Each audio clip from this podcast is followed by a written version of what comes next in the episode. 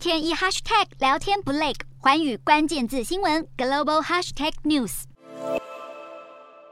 中国解放军在二十四号秀出运油二零、歼二零与歼十六三架军机的罕见同框画面。运油二零将会第一次在公开活动亮相，引起中国媒体舆论热切关注。根据环球时报说法，中国会在二零三五年之前完成军事扩张与现代化。英国媒体也报道，解放军正在大规模生产飞弹驱逐舰，军舰能力呈现指数型成长。美国战略和预算评估中心表示，再过不到十年，中国解放军就可能拥有五艘航母和六十多艘巡洋与驱逐舰，足够战上印太地区的主导地位，甚至超越台海当前的剑拔弩张，成为全球性的军事威胁。不过，持续有军事动作的当然也不止中国。美国和南韩在这个星期展开名为“已知自由护盾”的大规模联合军演，这是南韩第一次在双方的年度演习中获得作战指挥权。驻韩美军司令部声明，这场演习是要更有效地应对北韩核武以及毁灭性武器威胁。也有学者分析，帮助南韩协防北韩固然重要，但对美国来说，在中国眼前展现军队力量，达到威吓制制约的目的更重大。首尔市配合这次军演，也在地铁总部大楼和市中心的购物商场举办了反恐演习，士兵挂在大楼外墙进行垂降，现场还放起了红色烟雾，模拟毒气炸弹，并且伤患和救援行动都一次到位，就是要为朝鲜半岛的局势变化训练好紧急应变能力。